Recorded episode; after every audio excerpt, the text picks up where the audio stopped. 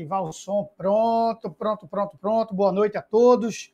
Sejam bem-vindos à nossa live aqui, tá certo? A gente vai. Deixa eu dar uma regulada na internet, tá dando uma travadazinha aqui. Deixa eu fechar alguns programas. Opa, você também. Você também, pronto. Agora vai. Galera, boa noite a todos. Deixa eu dar uma boa noite aqui para as pessoas que me saudaram. O grande Artuzinho, Luiz Eduardo, Sâmara, Maria Letícia, Açucena, Isis, Elisa, Emily, Vitória, Gabriele, Juan, hum, Eduarda, Natália, Júlia, Mirela, Maria Eduarda, enfim. Boa noite a todos que estão presentes. Galera, vocês me escutam direitinho aí? Como é que tá? Tá travando alguma coisa? Como é que tá aí? Tá tudo certo? Que eu tô achando meio trêmulo aqui, como se estivesse travando. Eu não sei se como é que tá aí para vocês. Tudo certo, né? Beleza. Então vamos lá. Galera, é eu não tive muita dificuldade em escolher, tá certo? O tema que nós íamos trabalhar hoje, não. Não tive muita dificuldade, tá certo? É, eu sabia que ia ter que parar para conversar com vocês sobre a água. Porque quando você pensa tanto na prova do SSA2, quanto na prova do Enem, como na prova da FUVEST, na prova da Unicamp, com certeza vai cair ou vão cair questões envolvendo a água, pela importância que ela tem no nosso cotidiano. Que a importância começa desde o corpo humano até a própria terra como um todo. A gente deu uma live semana passada, na quinta-feira, muito massa a live, assim, porra, com, seis professores. Começou comigo, o Rafinha entrou, aí depois o Rogério entrou, Osmar entrou, Arthur entrou, Ricardo entrou, enfim. Foi uma live massa pra caramba, onde um dos temas levantados como dificuldades de nós irmos a Marte era a água. É a composição tá, da atmosfera que envolve a água. Era a composição do solo que envolve a água. É o corpo humano que necessita de água. Enfim, é, esse nosso corujão, que hoje está um pouquinho, tá um pouquinho mais cedo, não é, Blenda? Hoje está um pouquinho mais cedo. Nosso corujão aqui. É, realmente, ótima lembrança, ótima lembrança. Então, assim, eu não tive muita dificuldade em escolher que tema utilizar. Agora, a live não pode ser de duas horas, de três horas. Eu disse, não, velho, eu, eu tenho que encontrar uma coisa que eu, em 40 minutos, uma hora no máximo, consiga conversar com meus pupilozinhos, tá? E dar dicas importantíssimas para o vestibular que eles irão fazer, para os vestibulares que eles irão fazer. E aí eu escolhi conversar sobre a inércia térmica da água, que é um tema que talvez um termo seja estranho para você que é aluno, mas para nós, professores, elaboradores de provas e de questões, que eu elaboro questões para duas plataformas de ensino, além da plataforma da academia, tá? Então eu penso muito na inércia térmica da água quando eu vou criar alguma questão, porque se encaixa em várias habilidades, em vários conteúdos da física, tá bom? Então, para que a gente dê o pontapé inicial, a gente vai começar conversando sobre dois temas super simples para largar, tá certo? A gente precisa reexplicar ou pelo menos alinhar o que é temperatura e o que é calor. Então, temperatura, rapidamente falando, é a grandeza física que mede o grau de agitação das moléculas, tá certo? Eu, eu vou tentar ficar um pouquinho menor nesse cantinho onde está tá aí, ó, física térmica, que aí fica mais fácil de vocês enxergarem como todo a tela, beleza? Então, ó, temperatura é a grandeza física que mede o grau de agitação das moléculas. É interessante relembrar que as moléculas podem fazer movimento de translação, podem fazer movimento de rotação ou podem fazer movimento de vibração. Transladar é ir para frente, para trás, para cima, para baixo. Rotacionar é girar em torno de um eixo, imaginário ou não. Vibrar é ficar fazendo movimentozinhos oscilatórios de ida e volta, ida e volta, ida e volta. Então, elas podem fazer esses três movimentos ao mesmo tempo. E quanto maior for o grau de agitação desses movimentos, tá? Maior será a temperatura de um sistema físico. Obviamente que temperatura tem a ver com energia, mas tu não pode afirmar que um, um, sistema com maior temperatura tem mais energia que outro. Não. Tu pode falar que se um sistema tem maior temperatura que outro, as moléculas deste estão mais agitadas que as moléculas do outro. Ou seja, as moléculas deste têm mais energia que as moléculas do outro. Mas tu não pode falar que o corpo tem mais energia porque tu não sabe quantas moléculas compõem cada um deles. Isso é bom que fique claro também tá? Beleza. Conceito de temperatura, precisava relembrar. E também precisava relembrar o conceito de calor. O que é calor? Calor é um processo de transferência de energia entre dois corpos que têm temperaturas diferentes. De maneira espontânea, o calor sempre tende a se movimentar, tá? Entre aspas, tá certo? Sempre tende a um fluxo da maior temperatura para menor temperatura de forma espontânea. Óbvio, óbvio, óbvio, que se for de maneira forçada, aí você pode levar para onde você quiser. Mas o papo não é sobre isso aqui agora, tá certo? A gente não vai conversar sobre isso, não é máquinas térmicas a aula, é sobre a inércia térmica da água. Aí, esse calor, quando chega ao corpo, ele pode provocar duas coisas. Ele pode provocar no corpo mudança de temperatura, isso é só um alinhamento para o tema começar. Ele pode provocar mudança de temperatura, ele pode provocar mudança de estado físico, concorda? Se provocar mudança de temperatura, a gente diz que esse calor é um calor do tipo sensível. Sensibilizou o sistema físico, sensibilizou o corpo, mudou a temperatura dele, mantendo o mesmo estado físico. Ou seja, mudou o grau de agitação dessas moléculas, mantendo o mesmo estado físico. E o calor latente envolve a mudança de estado físico. No calor latente, entenda como se essa energia recebida por essa amostra foi utilizada para quebrar todas as moléculas que mantinham aquele gelo, por exemplo, no estado sólido, que mantinham aquela amostra de ferro no estado sólido, aí passou para o estado líquido. Que seja, mas aquela energia que o calor está transportando, ela é utilizada nesse intuito, no intuito de mudar de estado físico, quebrar essas ligações. Boa noite, Caísa, né? Caícia Sabino. Então, depois dessas informações, a gente pode começar o nosso tema mesmo.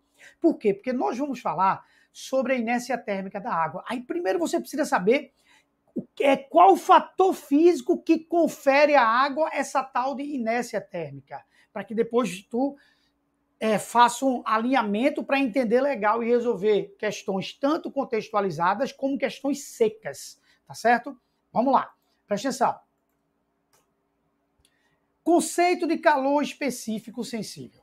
O calor específico sensível consiste na quantidade de calor que é necessário fornecer à unidade de massa de uma substância para elevar a sua temperatura de uma unidade.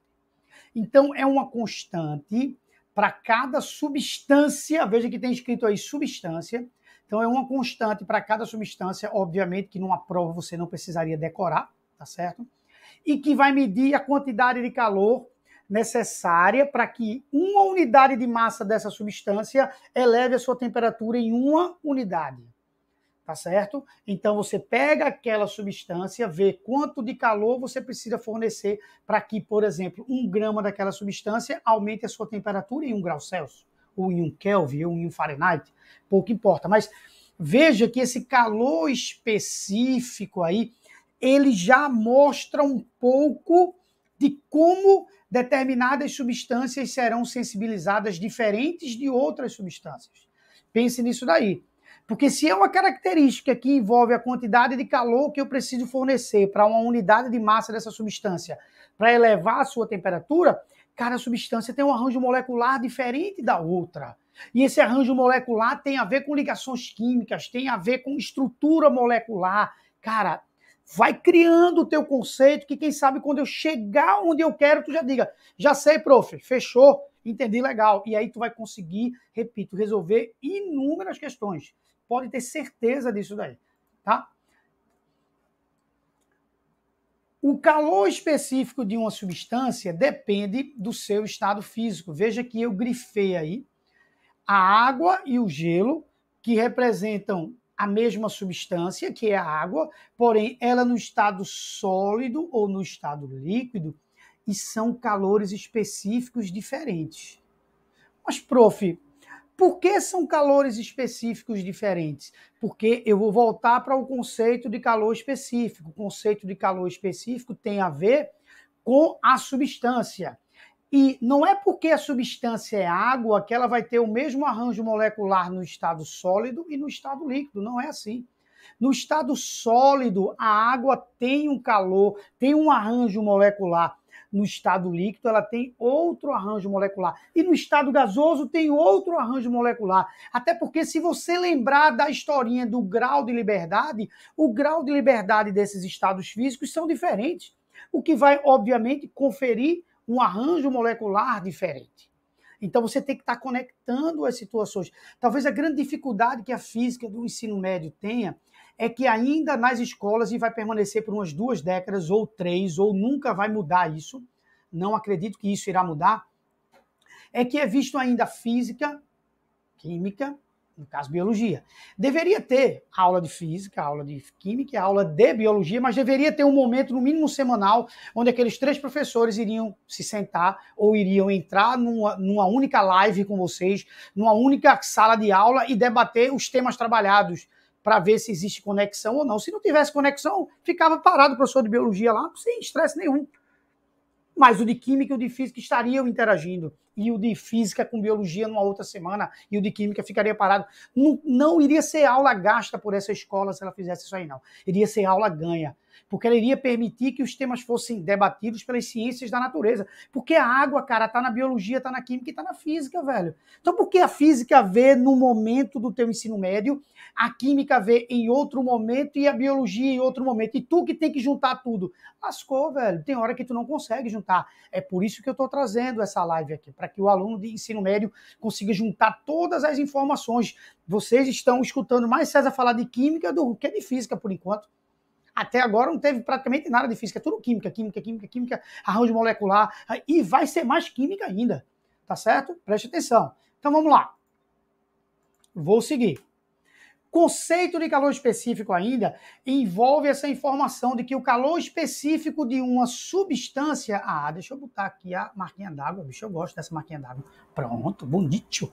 Que o calor específico de uma substância também depende da temperatura. Cara, quem sabia? Poucos sabiam disso aqui.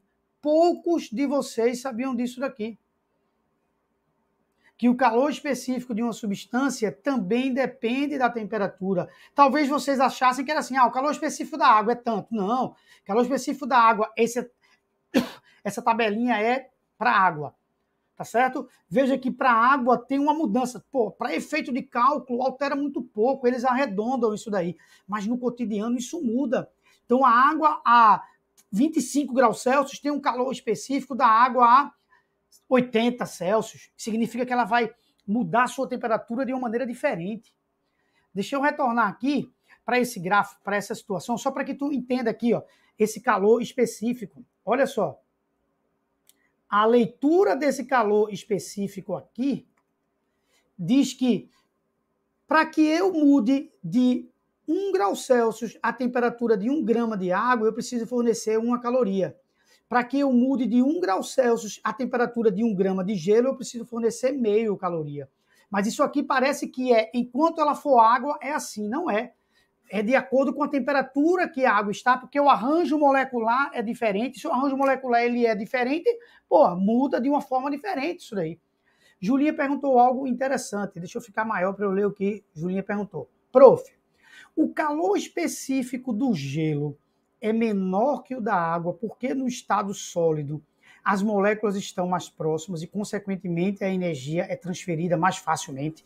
Júlia, é, diria tu que tu matou a charada, de uma forma bem rápida, tá certo? Tem tudo a ver. Obviamente que não é somente por causa disso aí. Tem a ver também com as ligações, entre elas um tipo de ligação que eu vou falar daqui a pouquinho? Mas você matou a charada. Porque o calor transferido por condução, ele é mais eficiente do que o calor por convecção, por exemplo. Convecção demora, tem que mudar a densidade, tá certo?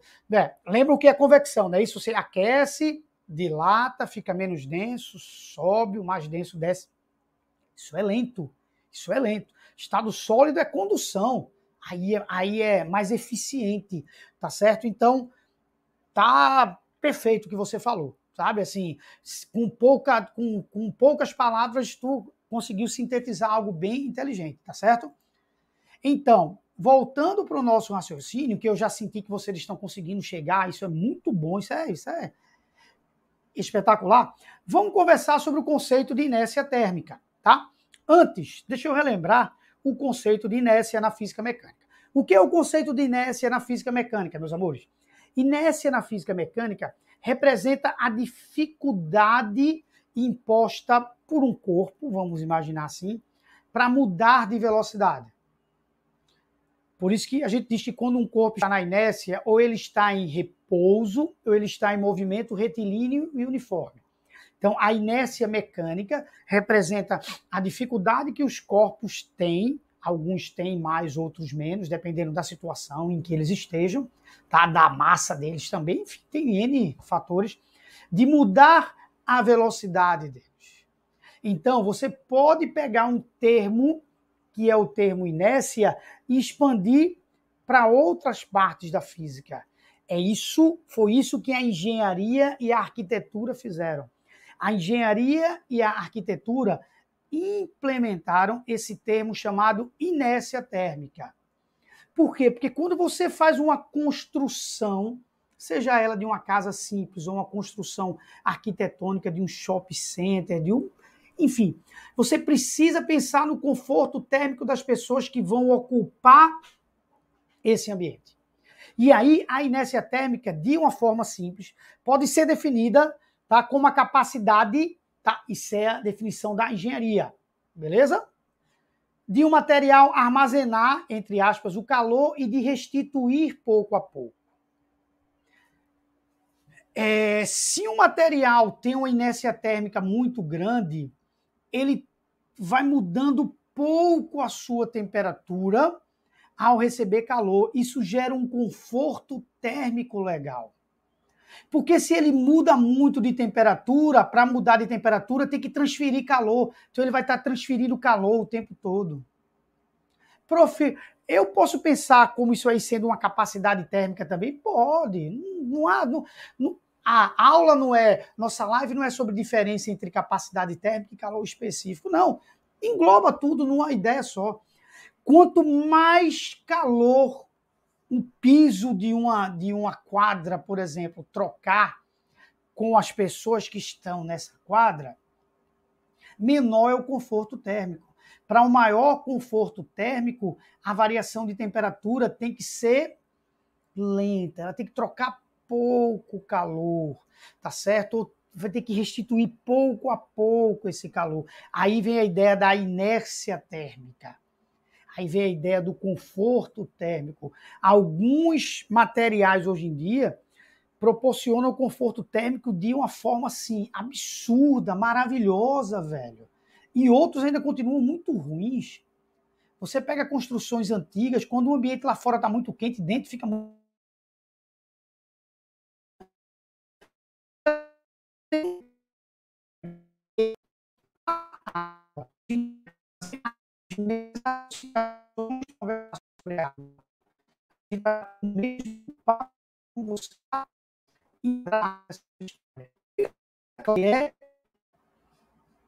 Eu quero um, um pouco de interação de vocês agora.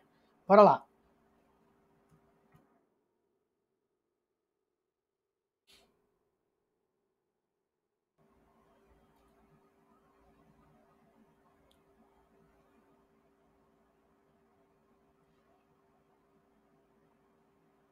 É, a internet hoje está oscilando um pouquinho, meus amores. Assim, não é nem culpa minha que eu estou tentando.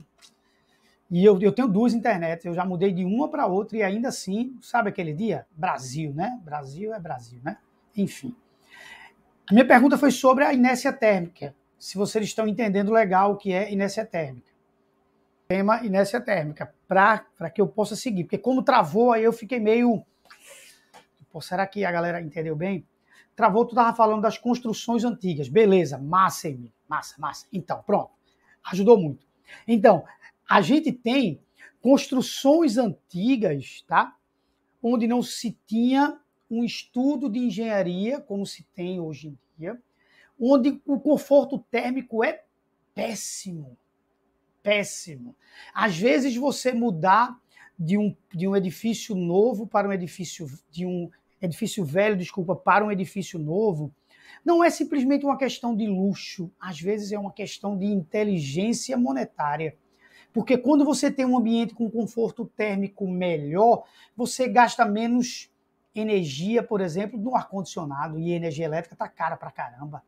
Você consome menos o, o, a sua geladeira também, vai ter um consumo menor. Enfim, todos os aparelhos que trabalham com temperatura, brincando, máquinas térmicas, eles, eles vão trabalhar melhor. Então, às vezes, eu, eu lembro que não tem nada a ver com conforto térmico, mas tem a ver com termologia. Eu, há uns dois anos atrás, resolvi trocar todos os eletrodomésticos aqui em casa. Tá? O ar-condicionado está outra vez ficando ruim, porque eu uso diariamente 10, 12, 15 horas por dia. Cara, minha conta de energia despencou, velho. Talvez para algumas pessoas ali fosse, porra, Caso tenha, caso alguém tivesse me visto comprando lá na loja, caramba, eu vi lá, César comprou, meu irmão, César comprou um negócio massa lá, um, um micro-ondas, um ar-condicionado, César tá bem bombado. Porra, não, velho, foi não, foi investimento ali, cara. Comprei logo tudo, me lasquei para pagar, falei, vou botar tudo. Geladeira, ar-condicionado, micro-ondas, chuveiro elétrico, tudo novo, tudo novo. Para tirar na economia de energia, e te digo, já tirei, viu?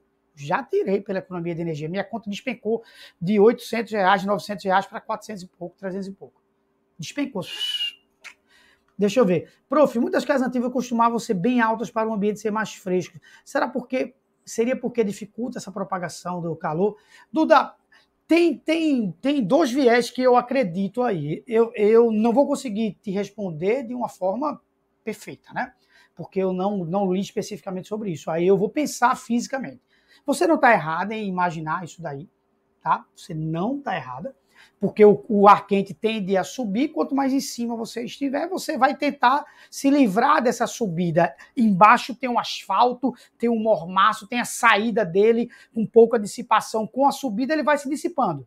Beleza. E tem o fato também de que quanto mais alto você está, menor é a temperatura atmosférica também a temperatura do ar diminui também com a altitude. Então, são esses dois fatores somados, eu acho que te explicam bem isso daí. Agora, lógico, eu estou imaginando como tu imaginas. Vai que não era também. Vai que as construções eram, altas, eram altas por uma imponência, não sei o quê. Não sei, aí já entra a parte histórica, já entra a parte. Tá? Mas assim, fisicamente pensando, e a engenharia antiga para determinadas coisas era bem legal. Por exemplo, no Egito Antigo, existem construções que até hoje estão de pé tá? E não se tinha treliça, não se tinha argamassa como tem hoje em dia, nada. Era tudo de encaixe, tá? Então os caras eram, eram bons também. Então vai que era por causa disso. Como eles não tinham um estudo de materiais tão bom, eles foram atrás de uma estrutura arquitetônica que conseguisse burlar esse estudo aí. Então, acho que, que tu acertou.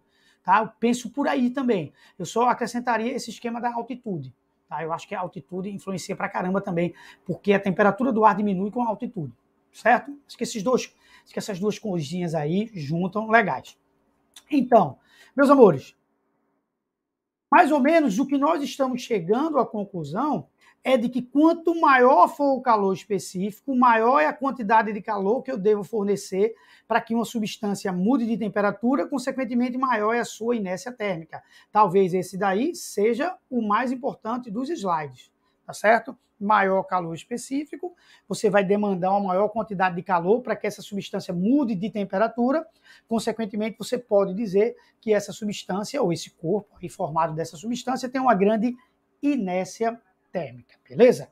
Agora, o que é que confere essa grande inércia térmica da água? Olha o valor da inércia térmica da água aí. É o maior valor dessa tabela. Óbvio, óbvio que eu sou, porra, posso não, não ser um Rogério Porto, nem um Arthur, nem um Fernandinho. Mas eu tenho a minha capacidade de inteligência também. Eu sou inteligente também. Eu não ia colocar uma tabela onde existissem materiais com valores maiores que a água. Ah, lógico que eu não ia botar. Eu coloquei aquele onde a água era maior. Mas são materiais do nosso cotidiano, cara. Materiais puros, substâncias puras, entre aspas. Tá? Substâncias que estão no nosso dia a dia. É óbvio que se você pegar um material, teflon, não sei o que, não sei o que, mal condutor, aí você vai conseguir coisas maiores que a água, mas não é uma coisa que está no nosso cotidiano. O que está no nosso cotidiano é isso daí, areia, cobre, fio de cobre, todas as nossas fiações são fiações de cobre, ferro pra caramba, tá? Prata demais, alumínio. Então, peguei materiais, né? Interessantes. E aí você percebe que a água tem um grande calor específico. Consequentemente, tem uma grande inércia térmica.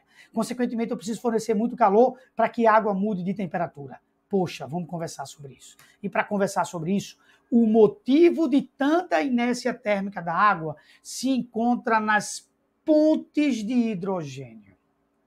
Meus amores, as pontes de hidrogênio, eu aconselho vocês a pegarem na internet alguma aula de química, aí tem que ser de química, em que o professor só fale sobre as ligações de hidrogênio. A importância que essas ligações de hidrogênio têm são muito grandes em várias outras substâncias. Tranquilo? Então, dica dada, cara, é, é, é primordial que tu chegue na prova e tu vai encontrar professores de química, talvez até no próprio portal da academia tenha alguma aula de Flavio, de Google, de Roger, de Xandinho, não sei. Aí, aí eu não posso afirmar. Eu não pude convidá-los porque está todo mundo trabalhando agora. As lives estão ocorrendo simultaneamente, então eu não pude convidá-los. Mas é, para eles falarem sobre as pontes de hidrogênio, porque não é só na água que as pontes de hidrogênio criam esse diferencial. Essas pontes de hidrogênio são ligações entre o hidrogênio de uma molécula de água e o oxigênio de outra molécula. E essas pontes são bem interessantes porque elas fazem com que no estado sólido, aí eu vou voltar para o que falou uh, Júlia, para que no estado sólido haja um arranjo molecular diferente. Pronto, Andresa falou aqui, ó, inclusive nas bases nitrogenadas. Pois é, eu, eu te juro como eu sabia, Andressa, eu só não quis falar porque eu ia levantar uma bola que alguém poderia dizer, como é que é, prof? Aí eu iria dizer, sei não, velho, eu aprendi uma vez que era, entendeu? Mas assim, cara, tu foi cirúrgica, é exatamente isso daí.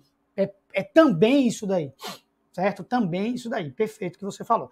Então, o arranjo molecular do estado sólido da água é um arranjo molecular cheio de espaços vazios, cara. Cheio de espaços vazios. Porque essas pontes de hidrogênio criam um arranjo molecular diferente, velho. O arranjo molecular propiciado por essas pontes de hidrogênio é diferente. Aí a água, quando vai para o estado líquido, lembra daquele comportamento anormal que a água tem?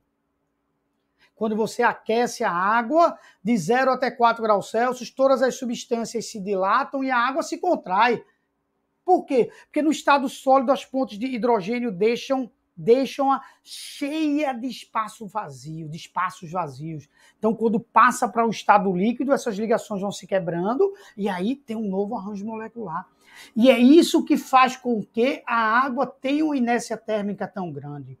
Prof, então eu posso dizer que todas as outras substâncias que tiverem ligações de hidrogênio, pontos de hidrogênio, também têm uma inércia térmica grande? Pois é, é esse detalhe que eu, enquanto professor de física e desconhecedor de certos de certas, de certas ligações químicas, de certas substâncias químicas, não posso afirmar, mas te diria que é um fator decisivo para que venham a ser. Mas eu não posso afirmar, porque não é só isso, tá certo? Não é só isso. A água tem uma liga, é uma molécula polar, a água tem um ângulo diferenciado na hora que tu forma esse, esse compostozinho, tem uma força elétrica diferente. Então não é só isso.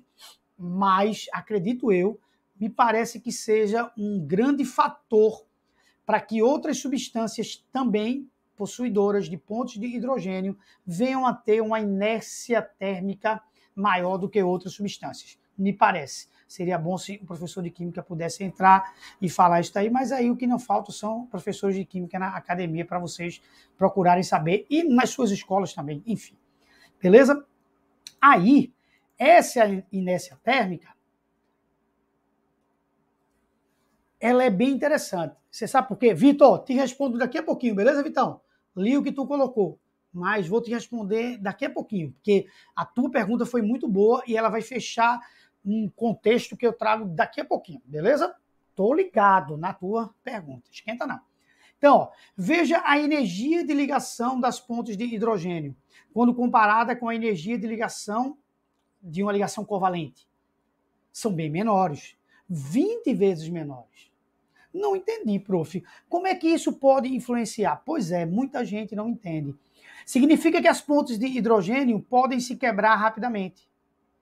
E na hora que elas se quebram rapidamente, você pode imaginar que, ah, então fica mais fácil. Não. Elas se quebram e se formam rapidamente. E aí não deixa que se agite muito. Porque se uma molécula quebra a ligação e ela fica livre, ela se agita. Aí a temperatura sobe ela quebra e já se liga novamente. Então, vê a rapidez com que ocorre. Outra característica das ligações de hidrogênio é a rapidez com que elas se formam e são quebradas. Talvez isso vocês não soubessem mesmo. A todo instante, moléculas de água estão interagindo entre si, formando ligações de hidrogênio que duram de 1 a 20 picosegundos. Quando a ligação se quebra, imediatamente outra se forma. Ou seja, praticamente vai se quebrando uma ligação e se forma outra, se quebra uma, se forma outra, se quebra uma, se forma outra. Se quebra... Por isso que a água tem esse comportamento anômalo até 4 graus Celsius. Porque chega uma hora que a agitação molecular fica tão grande que aí começa a dilatar. Mas de 0 até 4 graus Celsius, elas ainda resistem a isso daí. Elas vão se contraindo. Aí, não é por isso que demora para a água mudar de temperatura. Porque com a mesma rapidez com que essas ligações de hidrogênio se quebram, e aí tenderia a energia de agitação molecular aumentar, elas se formam. E, e, então tu tá lá no carnaval de Olinda, aí pega um boy, pega uma gata lá, beija quando se vira, tem outras aqui, se vira quando. Eita, que tá bom demais. Pronto. A, você tá interagindo o tempo todo. Você, quando sai dali, você diz, porra, beijei 30, beijei 50. Pronto, é mais ou menos isso daí. Então, essas moléculas de hidrogênio, elas paqueram essas de oxigênio o tempo todo. Acabou com um, beija outro. Beija um, beija outro, beija um, beija outro. Quebrou, quebrou, beijou um, beijou outro. Aí, é, é essa entropia legal que faz com que a água demore a mudar de temperatura. Aí, usando o que a Andressa falou, eu não sei, eu concordo com ela. Tudo a ver, Andressa, tudo a ver. Tudo a ver. Veja, não quer dizer que matematicamente seja isso. Matematicamente, tensão superficial é tão bonito, Andressa. Fisicamente, vetorialmente, tem, uma, tem umas forcinhas elétricas, mas tem tudo a ver, cara. Tudo a ver, perfeito o que você falou. Perfeito que você falou, tá? Gera uma tensão superficial diferenciada. Perfeito, perfeito. Sua, suas duas interações foram maravilhosas para o instante. Beleza? Por isso que eu tô, Vitão, por isso que eu tô colocando essas de Andressa aqui, tá? A sua eu coloco daqui a pouquinho, beleza? Mas tô ligado aqui. Então, tem tudo a ver, a tensão superficial. Então, vê como a água, vê, vê como vocês entendem da água. A aula está sendo construída por vocês, a live. A live está sendo construída por vocês. Tá? Nós estamos interagindo estamos construindo algo. Então, essa inércia da água propicia várias coisas para ela. Por exemplo, quando você pega, falando sobre tensão superficial, não ensaiei com a Andressa isso que nós estamos falando agora, tá certo? Nós não ensaiamos. Tá certo? Mas bateu, por isso que eu coloquei. Parece que a gente tinha ensaiado. É não significa que nós estamos começando a um entender os outros. Vários de vocês, se não todos aqui, assistem nossas lives desde o início do ano. Então, por mais que nós não estejamos numa sala de aula presencial, a gente se conhece. Então, eu conheço vocês, vocês me conhecem, já sabem que quando eu vou construindo uma linha de raciocínio, eu começo a interagir com outras disciplinas. Vocês me conhecem. Minhas aulas eu falo muito justamente por causa disso. Eu vou biologia, química, física, história, blá, blá, blá. Então, essa gotinha de água contém zilhões de pontos de hidrogênio. zilhões de pontos que vão propiciar, por exemplo, uma tensão superficial bem legal, tá? Uma, uma, uma película bem, entre aspas, rígida da água. Aí, formiguinhas conseguem caminhar na água tranquilamente. Tranquilamente. Beleza? Fala, Kaique. Beleza, irmão? Daí. Massa, velho. Então, ó, César, mas quantas pontes de hidrogênio tem aí? Bom, é, vamos imaginar que no estado sólido, por exemplo, uma, uma molécula de água no estado sólido consegue formar, se eu não estou enganado, quatro pontes de hidrogênio e no estado líquido são duas ou três. Uma cada moléculazinha. Então eu nem vou contar quantas pontes de hidrogênio tem. Eu só vou fazer aqui um cálculo rápido, beleza? Vamos imaginar que moléculazinha de água, H2O, número atômico, é, número de mol, né? Massa molecular, desculpa, 18 gramas. E em um mol de água temos 6,02 vezes 10 a 23 moléculas. Uma gotinha de água tem mais ou menos 0,005 gramas, aproximadamente. Beleza? Pensei em uma gotinha, não uma gotona, uma gotinha pequenininha de água. 0,005 gramas, aproximadamente. Quantas moléculas tem nessa gotinha de água? Fiz os cálculos, por curiosidade, dá 1,67 vezes 10 a 21 moléculas. Então, eu tenho em uma gotinha de água 1,67 vezes 10 a 21 moléculas. Imaginando que em cada gotinha de água dessa daí tá? Que em cada moléculazinha ela consiga formar duas ou três pontos de hidrogênio, caramba, multiplique no mínimo por três isso daí, tá? Muito mais que seria uma análise combinatória, né? seria uma combinação, tá? Então, A se combina com B, C e D, B se combina com A, B, C, D, velho, é uma coisa assim incomensurável, são zilhões de pontos de hidrogênio. Consequentemente, é difícil mudar a temperatura da água. Ela tem uma tensão superficial interessante. Ela tem forças elétricas interessantes. Enfim, tem vários fatores que fazem com que a água tenha importância muito grande. Proporcionalmente, é como se eu pegasse um litro de água, imaginando que aqui é um litro de água, e colocasse esse um litro de água no oceano. Pronto. É mais ou menos a proporção de uma moléculazinha de água em uma gota. Ordem de grandeza. É uma coisa absurda. Então, imaginando que o planeta tem não sei quantos terços de água, né? Porque eu sempre digo isso, não sei quantos terços, porque está mudando o tempo todo, né? Aí não tem como a gente dizer, né? Mas é um bom percentual de água, assim, mais de 50%, com certeza. Enfim, é água pra caramba. Muita ponte de hidrogênio. E por aí vai. E aí, seguindo nesse nosso raciocínio, é importante falar também sobre os calores latentes. Por que eu acho que é importante falar sobre isso? Porque como eu estou falando, como eu estou linkando, presta atenção, como o meu link foi calor específico sensível com inércia térmica, poderia sair da aula você dizendo, bom, mas aí César falou de calor específico, é o sensível, então o calor latente não é importante. É. Por isso que eu botei uma observação à parte. Os altos valores dos calores latentes de fusão e de vaporização da água também contribuem para aumentar a sua inércia térmica. Então, ó, o calor latente de fusão da água e o de vaporização também são muito altos. Prof, mas eu olhei aqui, prof, e vi que o cobre tem um calor latente de vaporização maior do que a água. Cara, tu tá falando do cobre, que é uma substância que na essência é sólida. Pense assim, é um metal, cara. Ligações metálicas ali, estrutura cristalina. Pô, tu tá comparando o metal com. Aí tudo bem, beleza. Mas veja que o calor latente de fusão da água já é maior que o de cobre, que o do cobre. Pronto. Então, assim, é muito grande a influência das pontes de hidrogênio tanto nas mudanças de temperatura da água quanto nas mudanças de estado físico. É, é, é tão importante esse esquema da, do calor latente de fusão e calor latente de vaporização que vamos aqui bater um papo. A gente falando sobre Marte quinta-feira, não sei quem estava nessa live, mas a gente falou que a pressão atmosférica de Marte é muito pequena, tá? E aí, consequentemente, quando a gente pensa em água em Marte, é bronca. Porque como a pressão atmosférica é muito pequena, ela muda de temperatura, ela muda de estado físico em temperaturas diferentes. Ela perde aquela inércia térmica à água. Perde entre aspas. Por quê? Porque ela muda de. Porque quando, quando a gente diz que a água ferve a 100 graus Celsius, é sob pressão de 1 atm. Porque sob pressão de 0,06 atm, que é a pressão atmosférica em Marte, ela ferve a 10 graus Celsius. Prof, isso é muito ruim, né? Muito ruim, porque a água do nosso corpo também ferve. Então, nosso sangue iria literalmente ferver em Marte, porque a gente é formado muito de água, então nosso corpo poderia fervilhar literalmente em Marte, se nós não tivermos uma proteção legal. Mesmo o calor específico da água sendo grande, o calor latente de vaporização da água sendo grande, mas a temperatura de vaporização muda.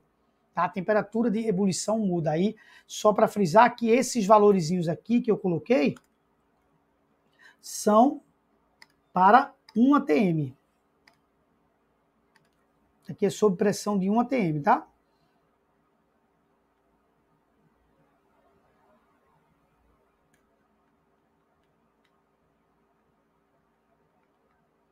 Porque quando você muda os valores da pressão, você muda as temperaturas de fusão e de ebulição. Beleza? Tranquilo? Segue o barco. Vamos conseguir acabar num tempo legal e vai ter muito material para que tu consiga dar uma estudada. Pergunta simples, antes de eu explicar algo sobre esse tema. O que é que vocês acham aí? Qual leite é mais difícil de ferver? O semidesnatado ou o materno? Pensem. Isso aí já foi tema tanto de prova de SSA quanto de prova de Enem. Qual leite é mais difícil? Faltou o acento aí na palavra difícil, mas tudo bem.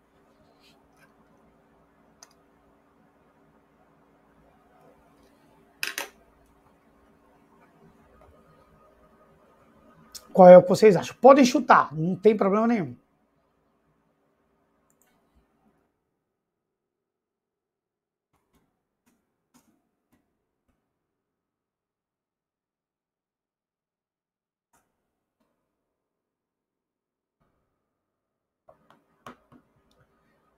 Teve gente que botou materno, materno.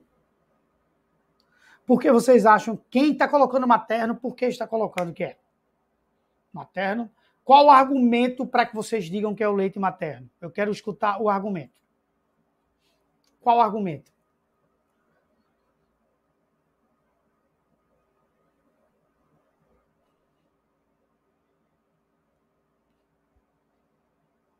Por qual argumento vocês, por qual linha de raciocínio vocês caminharam para responder essa pergunta?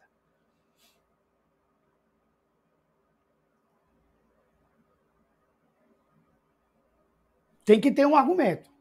Mesmo que no seu chute seja, professor, eu chutei porque eu pensei nisso. Pronto. É um argumento. Você usa a palavra chute porque você gosta de brincar, como eu gosto de brincar também. Pela maior quantidade de nutrientes e proteínas dissolvidas, por aí. Gabriel, por aí, maior quantidade de gordura tem a ver com isso daí. Não quer dizer que é a maior quantidade. Ó, Duda botou sexto sentido. Maravilha, Duda. Maravilha. Espetacular. Espetacular, gostei. Tem mais nutrientes e proteínas, o que aumentaria o calor de ebulição. Bom, vê, vocês, no mínimo, no, o mínimo que já é grande, viu? O mínimo que já é grande, já é legal. Ó. Vocês estão entendendo a química do sistema. Soluto, solvente, tá certo? Vocês estão entendendo. Vocês estão dizendo, opa, o leite materno tem um percentual maior disso, daquilo, daquilo outro, então quem sabe tem um percentual menor de água, e aí, sabe, velho? Vocês não quer dizer que a linha esteja certa, mas vocês estão no caminho certo. Ou seja, numa prova, ou vocês marcariam a alternativa certa ou cairiam nesse distrator. Mas uma coisa é certa, vocês teriam já 50% de chance de acertar. Isso é muito bom, tá? E Duda, quem sabe, tivesse 100%, porque o sexto sentido é uma coisa maravilhosa. Menos conservante, materno. Bom, não sei se isso encaixa na realidade, mas supondo que o materno tenha mais componentes, seja mais difícil de ferver. Materno, pois, tem mais gordura que é o, que é o isolante térmico. Hum, interessante. Interessante, interessante. Bora lá, vamos conversar. Bora lá. O leite semidesnatado tem menos gordura. Então tem mais água. O leite materno tem mais gordura. Então tem menos água. Eu vou encontrar um valor aqui para vocês. Enquanto vocês estão olhando aqui que eu não peguei esse valor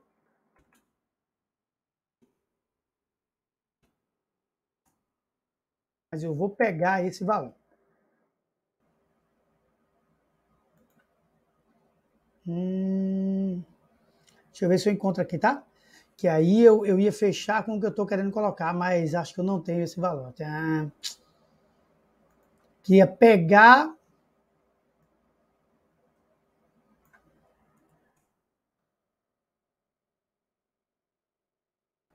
Uma coisinha aqui, mas não consegui mas eu vou tentar pegar. Enquanto vocês pensam, é rapidinho, rapidinho. É, eu não tenho aqui a. Queria pegar o valor do calor específico da gordura, velho. Para que você visse. Não, é. Mas tem aqui, eu, eu encontrei o do peixe, o do peixe não, o do queijo que tem a ver com leite, tem a ver com gordura, zero ponto alguma coisa, mas enfim. Não encontrei o que eu queria, não. Tá? Encontrei o que eu, que eu queria, não. Mas é, agora vocês, pela física vocês já entenderam, mas, mas eu gosto de números às vezes, eu sou muito chato. Então, ó, o semidesnatário tem mais água, por ser mais água, tem um calor específico geral maior, porque contém mais água. Então, ele demora mais para ferver. Professor Sara, pode explicar novamente o conceito de temperatura? A ideia de grau de agitação de moléculas é sempre superficial para mim, não consigo entender isso direito. Grande Jasper, tudo bom, meu irmão? Meu velho, vê. É, rapidamente, pessoal, só explicando para Jasper aqui, isso porque é importante para que ele consiga seguir, é que o conceito de temperatura, as moléculas de um sistema estão diferente de zero Kelvin, supondo, elas estão sempre com um grau de agitação molecular. E a temperatura foi a foi a grandeza escolhida pela física para medir esse grau de agitação molecular. Tá? Quanto maior for o grau de agitação, e essa agitação pode ser vibracional, rotacional ou translacional, quanto mais rápido elas estiverem transladando, ou vibrando, ou rotacionando, ou tudo ao mesmo tempo, a gente diz que matematicamente ela tem temperatura maior, essa amostra. Então, essa é a ideia de agitação molecular. Por quê? Porque todo, toda molécula, excetuando a zero Kelvin, tem uma agitação. Então, teve agitação, aumenta a agitação matematicamente. Por isso que a escala Kelvin é a escala absoluta. Porque ela, o zero Kelvin é zero de agitação molecular. O 50 Kelvin é 50 de agitação molecular. O 100 Kelvin é grau de agitação molecular 100. Agora, o 100 graus Celsius não é grau de agitação molecular 100, é grau de agitação molecular 373 kelvins. Tá? É o grau, por isso que é a escala absoluta. Acho que o leite materno por ter maior quantidade de água. Não, o leite materno tem mais gordura e menos água. Beleza? Entenderam direitinho? Óbvio, ninguém iria cobrar de vocês uma questão como essa sem fornecer uma tabela. Talvez até cobrasse, tá? Talvez até cobrasse, não sei, tá? Mas Opa, travando.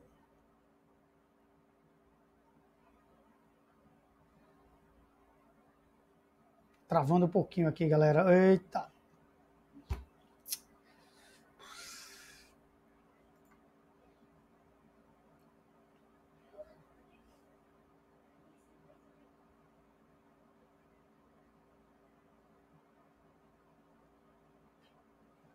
Travou um pouquinho. Uh, uh.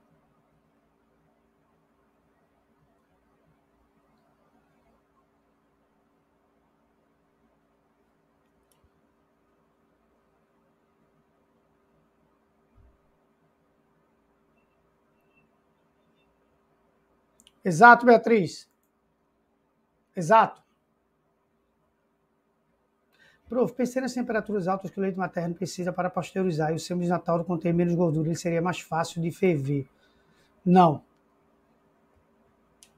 talvez aí você tenha, tenha o, o, o semidesnatado, ele tem menos gordura, então ele tem mais água, então ele demora mais para ferver. Talvez a pasteurização não seja simplesmente só a, é, talvez seja muito simplista imaginar que a, que a é, pasteurização seja simplesmente ferver, tá certo? Tem, tem uma coisa a mais aí.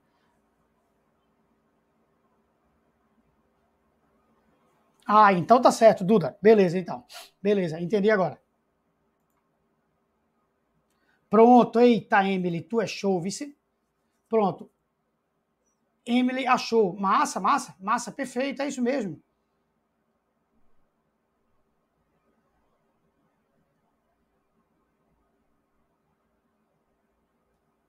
Perfeito, perfeito.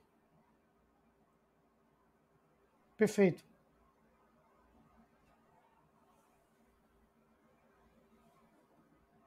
Perfeito, Emily. Já bateu, me ajudou pra caramba. Poxa, foi ótimo, foi ótimo. Foi ótimo, você falou. Então, ó, como se formam as brisas? Aí eu vou trazer para o jogo, vai entrar no jogo agora o nosso amigo Vitão. Vitão entrou aí. Prof, o calor específico da areia é menor que o da água. E é devido a isso que a areia esquenta e esfria mais rápido do que a água. Vitão, tá aí. Como eu lhe prometi, você entrou na nossa brincadeira. Tá certo? Exatamente. As brisas se formam por causa do calor específico da água ser grande, ao ponto de que ela acaba tendo uma dificuldade maior de aquecer e uma dificuldade menor, é, desculpa, maior de esfriar, fazendo com que durante o dia a água fique a uma temperatura menor do que a Terra, a temperatura da Terra fica maior, aí os gases ali em cima, próximo da Terra, vão se dilatar, tendem a subir, geram uma região de baixa pressão, aí a brisa durante o dia vai do oceano para a água. À noite, a mesma dificuldade que a água tem de esquentar, ela tem de esfriar. Consequentemente, o que é que vai ocorrer? O ar que está sobre a água vai se dilatar mais, vai tender a subir, tá certo? e ao subir cria uma região de baixa pressão e a brisa corre para cá. É exatamente isso daí o que meu amigo Vitão falou e obviamente que tem a ver com o fato também que foi falado lá em cima por alguém que aí eu não lembro. A areia também é sólida, então facilita também, tá? Mas na prova é por causa do calor específico, tá? Calor específico de substâncias sólidas normalmente é menor, tá? Guarde sempre isso daí em sua cabecinha, beleza? Como se resfria o motor de um carro? Prof, a água tem a ver com isso? Tudo a ver. No radiador do seu carro existe água passando. Esse radiador do carro existe água. A água entra a 85 graus aproximadamente, sai a 95. Cara, prof, aquela temperatura toda do motor só varia em 10 graus Celsius. É, só varia em 10 graus Celsius a temperatura da água. Vê. Então, o motor libera calor pra cacete, pra caramba, e a água aumenta só um pouquinho essa temperatura enquanto ela está passando por dentro, entre aspas, desse motor. Ela vai absorver o calor, mudando pouco de temperatura, tá certo? E, obviamente, quando ela sai, ela é resfriada por uma ventoinha que leva esse calor para fora e aí ela volta de novo a 85, 80 Celsius e aí ela pss, começa a circular novamente. Por isso que tu tens que estar tá abastecendo o tempo todo esse reservatório do radiador, porque se a massa de água for pequena, aí lasca tudo. Porque a massa de água menor, por mais que o calor específico da água seja muito grande, mas se a água for pequena, se vaporiza rápido. Aí por isso que quando está com pouca água, vaporiza. Aí você vê esquentando fumação do carro e pode fundir o bloco do motor do carro. E aí você tem um prejuízo absurdo por causa de alguns litros de água ou menos que isso. Outra coisa interessante é que se você confia no posto ou confia na oficina, coloque o aditivo para o radiador. Porque esse aditivo, sabe o que é que ele faz? Ele aumenta o calor específico da água.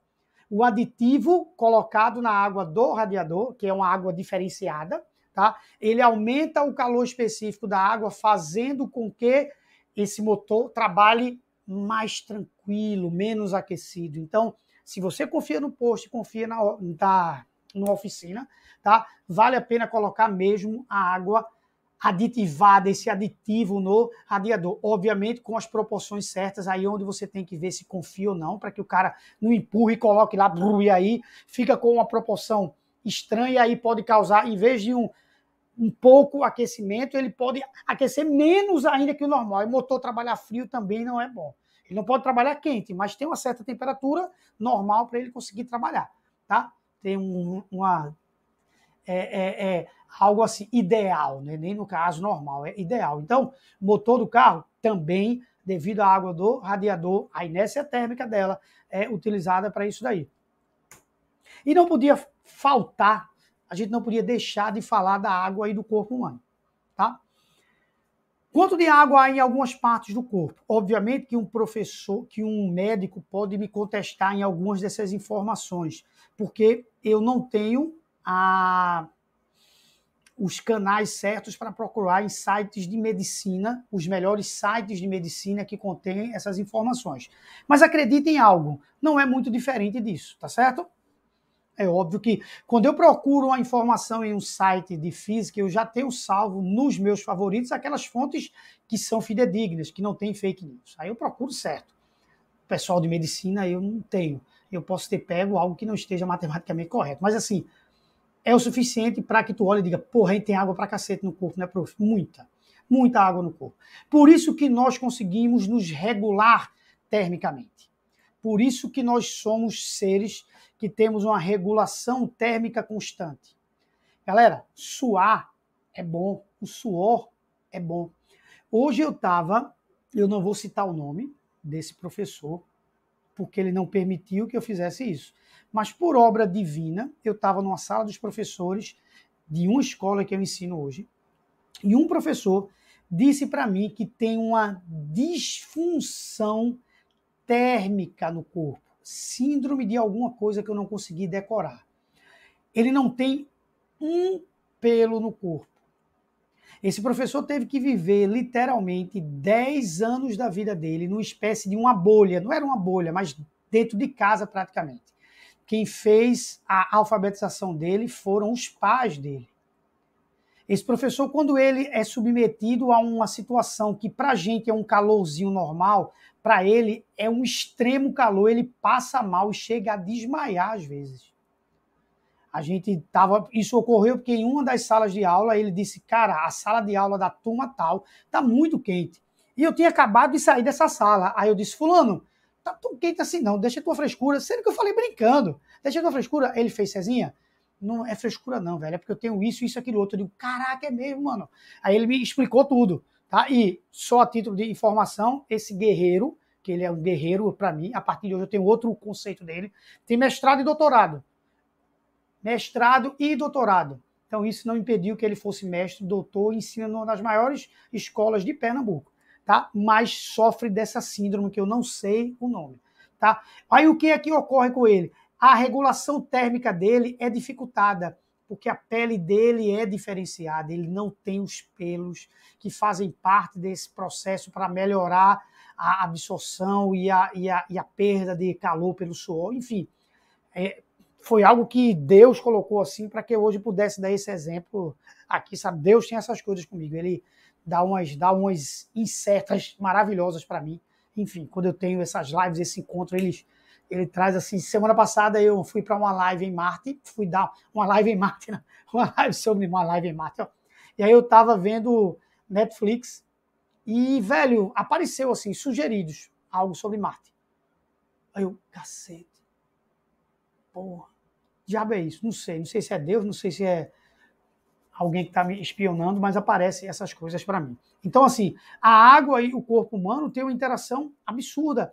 É ela que permite a gente passar por situações como essas aqui, de estar em ambientes extremamente frios, extremamente quentes, e ainda assim o nosso corpo consegue reagir de uma forma legal, consegue reagir de uma forma segura. Obviamente, temperaturas muito extremas a gente dança tá? Mas na Antártida a gente tem uma temperatura de menos 30 graus no inverno, menos 40 graus, e nem por isso o corpo humano sofre muito. Tá? A gente tem temperaturas na praia, às vezes, de 40 graus, tem cidades que tem 40 graus, 40. Obviamente, porque você vê, é, é, depende de, também do de o quanto você está acostumado a, a estar nessas situações, porque é muito psicológico também. A gente pega uma pessoa do sul do país quando vem aqui, certo? Sofre pra caramba com a sensação de quente. E nós que estamos em Pernambuco, eu falo de César, tá? Não quer dizer que tu esteja. Quando eu vou para o sul do país, eu sofro pra caramba por causa do frio. Tá? Aproveitando para falar que calor e frio não são grandezas opostas, são grandezas diferentes. Opostas são quente e frio, tá? Só para ficar claro isso daí. Então a gente sofre muito com o frio quando a gente vai para ambientes, eu digo a gente, eu, do Nordeste. Quando eu vou para, no caso, em Gramado, por exemplo. Eu tô lá, bichinho, no mês de dezembro em Gramado, eu coloco duas, duas roupas, duas camisas. E lá faz 20 graus às vezes, mas eu não estou acostumado, tá? E os caras, quando vão à praia aqui, quando vêm de lá do sul do país para cá, neguinho fica, fica torrando, sua pra caramba, e a gente vai à praia aqui tranquilo, bate bola, joga futebol tranquilamente. Aí tem uma questão de costume também, né? Mas, enfim, é, tudo isso tem a ver com o percentual, com o percentil de água que nós temos no corpo. Beleza? Galera, é, acho que eu me fiz entender, acho que eu consegui contribuir para que a noite de cada um de vocês fosse um pouquinho mais interessante em relação a adquirir conteúdos, a adquirir informações, debater certos temas. Espero em Deus que vocês tenham realmente curtido, tá? Que tenham gostado do que eu pensei, no caso, em preparar aqui para todos. As super dicas no nosso portal aí, exclusivamente para quem é da academia, estão maravilhosas. Tá? Eu preparei, bicho, material de super dicas absurdo, tô, sabe, muito trabalho, porra, pegando cada dica massa, velho, para que vocês tenham um final de ano tranquilo, gostoso, tá? Espero que tenham curtido realmente. Que bom. Mirella falou que gostou, Blenda falou, André, enfim. Fico muito feliz, fico muito feliz que todos tenham realmente curtido, que eu tenha contribuído para que a noite de vocês seja esse finalzinho de noite tenha, tenha sido mais interessante. Beleza? Tranquilo, amores? Valeu, Dudinha, valeu, Matheus, Emily, obrigado. Facility Story. Aí tá certo. Valeu, meu irmãozinho. Obrigado. Andressa, obrigado pelas interações, Andressa. Obrigado, Andrei também. Vitão, enfim. Antônio. Valeu, Antônio. Vê, Antônio, eu tô curtindo pra caramba. Eu vou torcer muito que Fernandinho no ano que vem permaneça com essas lives, pelo menos em alguns horários, essas lives de temas assim, sabe? Porque eu acho que em sala de aula a gente precisa disso e para isso a gente precisa ter tranquilidade. E parece brincadeira, mas essas lives, elas sendo online, elas funcionam melhor do que se fosse presencial, porque uma live dessa presencial, várias perguntas, você quando está no ambiente presencial, você fala. E aí a aula, às vezes você tem algo programado para falar isso, fala isso. Quando é online, a gente consegue filtrar um pouquinho mais e falar mais coisas. Eu acho que o esquema de live contextualizada nessa forma é melhor do que se fosse presencial, não tenha dúvida. Como eu estou gostando disso daí. Como eu tenho me programado e vou até o último slide, cara. Maravilha, maravilhoso. Eu, tô, eu tô muito feliz. Beleza, amores? Tranquilo? Então, aquele abraço a todos. Fiquem com Deus. Beijão, tchau, tchau aí. Valeu!